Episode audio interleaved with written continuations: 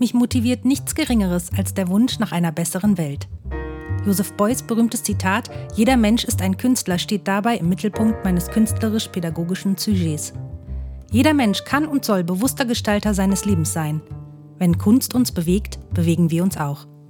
Mein Name ist Birgit Axler-Konitz. Willkommen zum Educast von Du und ich, das Atelier.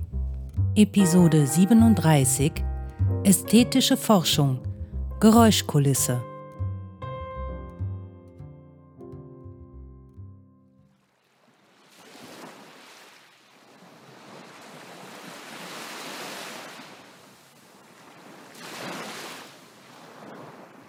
Das Geräusch, das Meeresrauschen, das Lärmen und Tosen der Brandung ist der Ursprung der Musik, ihr wilder und unergründbarer Grund, aus dem sie auftaucht und den sie krönt wie die Gischt der Meereswogen. So beginnt das Vorwort Christoph Hafters, einer der Herausgeberinnen des Fachbuches Geräusch, das andere der Musik. Untersuchungen an den Grenzen des Musikalischen. Im Klappentext heißt es, Geräusche sind noch keine Musik oder keine Musik mehr.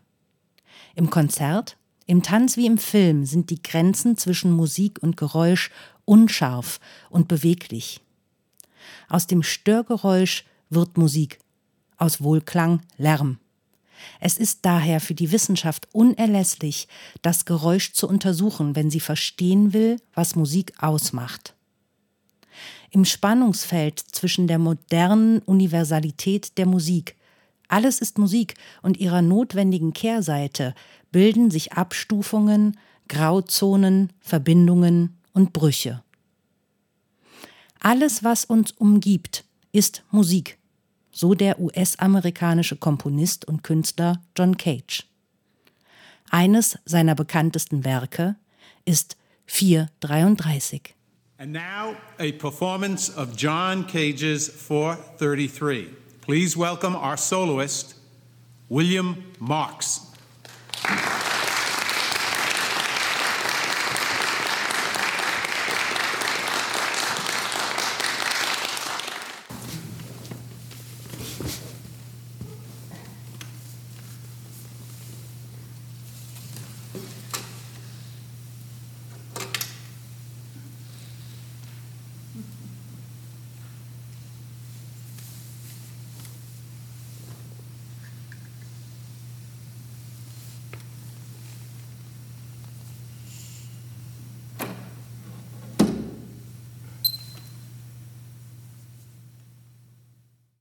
433.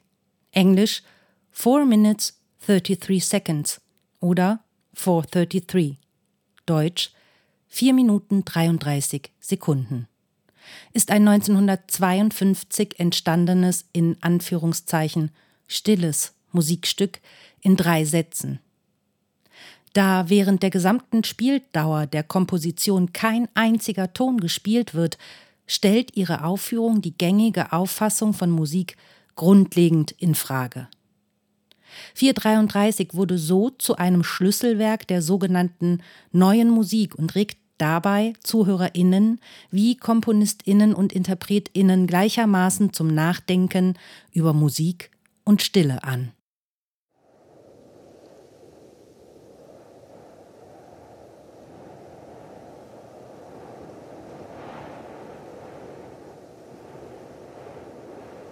Stimmt diese Aussage und ist jedes Geräusch schon Musik?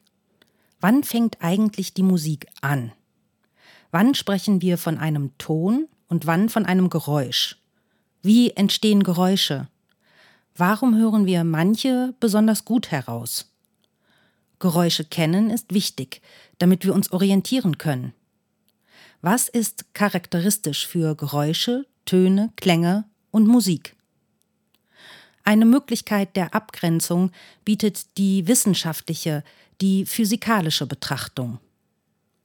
Im physikalischen Sinne ist ein Geräusch eine Schallform, deren Frequenzspektrum im Unterschied zu Tönen und Klängen kontinuierlich ist oder Frequenzen aufweist, die nicht im Verhältnis kleiner ganzer Zahlen zueinander stehen. Verschiedene Geräusche, zum Beispiel ein Knall, können ganz charakteristische Spektren haben, was die physikalische Grundlage für einschlägige Begriffsbildungen der Alltagssprache ist.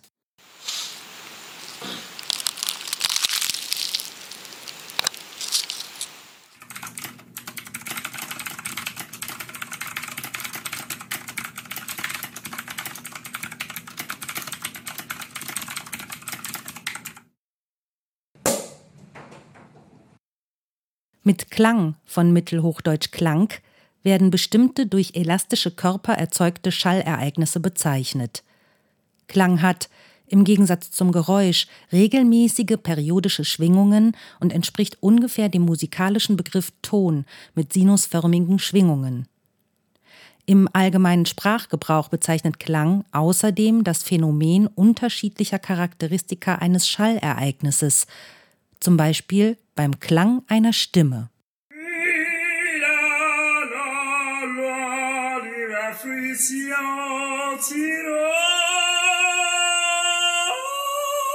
Schon im Mutterleib beginnen unsere Ohren zu arbeiten. Sie sind 24 Stunden am Tag im Einsatz, ständig auf Empfang. Wir brauchen unsere Ohren, um das Gehirn mit lebenswichtigen Informationen aus der Umwelt zu versorgen. Wir sind also fortwährend von einer Geräuschkulisse umgeben, einer Gesamtheit der ständig im Hintergrund vorhandenen, nicht bewusst, deutlich als solche wahrgenommenen Geräusche. Eine Geräuschkulisse kann aber auch bewusst gestaltet und eingesetzt werden, zum Beispiel als akustische Untermalung in Theater, Film, Funk und Fernsehen, durch die ein Geschehen realistisch gestaltet wird.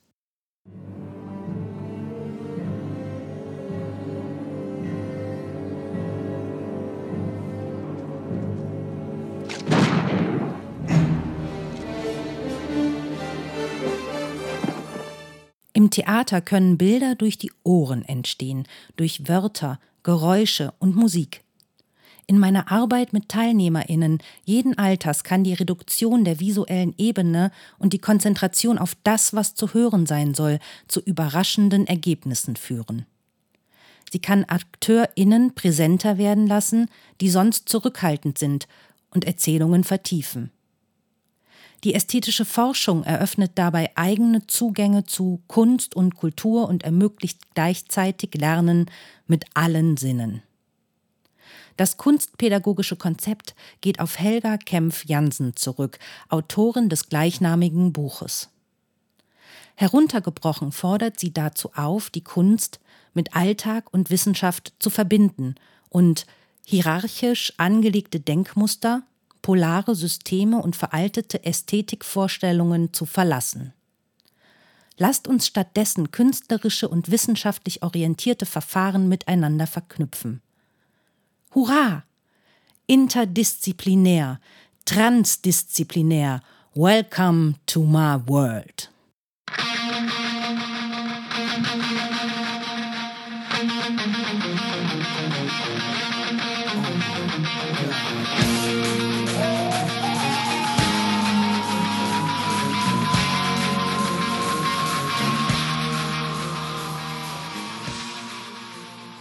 Meines Erachtens steht Neugier im Mittelpunkt dieses Ansatzes sowie die diebische Freude daran, herauszufinden, wie die Dinge funktionieren und warum. Und was kann ich damit machen? Laut Kempf Jansen etwas für sich erarbeiten, um es auch für andere sichtbar und erfahrbar zu machen.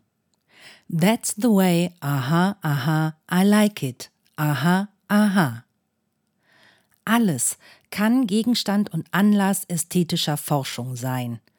Am Anfang kann eine Frage stehen, ein Gedanke, eine Befindlichkeit, ein Gegenstand, eine Pflanze, ein Tier, ein Phänomen, ein künstlerisches Werk, eine Person, fiktiv oder authentisch, ein literarischer Text, ein Begriff, ein Sprichwort und so vieles mehr.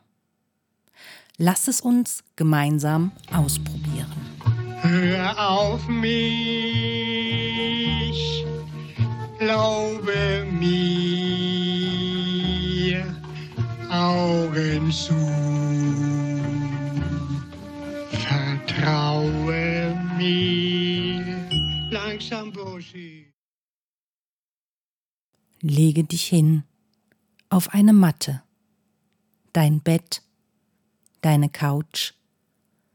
Es sollte für dich bequem und angenehm sein. Atme so ruhig und regelmäßig wie möglich. Lege, so vorhanden, ein Augenkissen oder ein Tuch auf deine geschlossenen Augen. Atme so ruhig und regelmäßig wie möglich. Liege und lausche. Lausche deiner Atmung. Wie klingt dein Ein- und wie klingt dein Ausatmen? Atme so ruhig und regelmäßig wie möglich. Nun lenke deine Aufmerksamkeit auf deine Umgebung. Was hörst du? Höre mit gespannter Aufmerksamkeit genauestens hin. Vielleicht hörst du Haushaltsgeräte surren, die Nachbarn durchs Treppenhaus schreiten, den Straßenverkehr auf der Kreuzung, Vogelgezwitscher,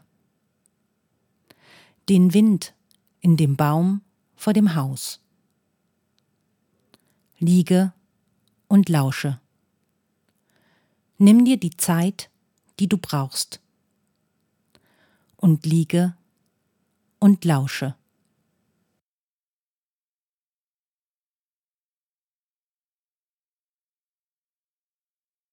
Vielleicht wird es so sein, dass du nach dieser Übung deine Umwelt anders, verändert wahrnehmen wirst. Wir sind fortwährend von einer Geräuschkulisse umgeben, einer Gesamtheit der ständig im Hintergrund vorhandenen Geräusche. Vielleicht hilft dir diese Übung, diese bewusster und deutlicher als solche wahrzunehmen.